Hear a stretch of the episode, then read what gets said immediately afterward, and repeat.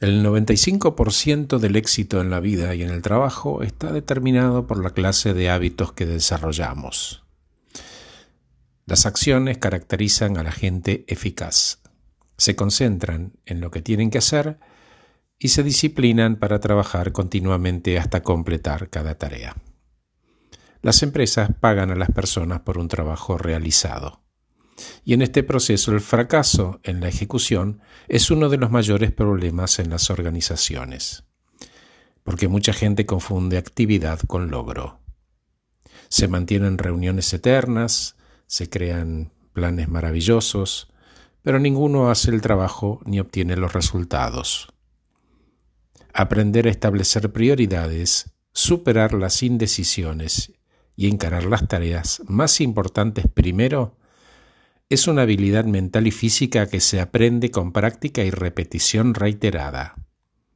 Es como fortalecer un músculo y eventualmente se convierte en una forma de vida.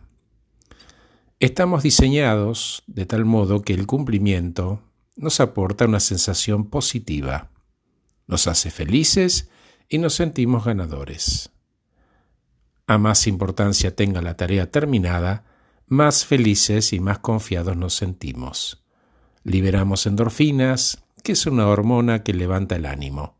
Es más, hasta podemos desarrollar una adicción positiva a la sensación de confianza y logro.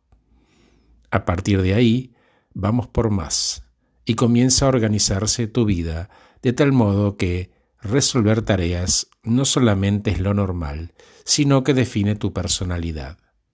En resumen, yo hago, hago bien desde la primera vez, sin quejarme y sin victimizarme, y cada día en todo lo que hago estoy y me siento mejor y mejor.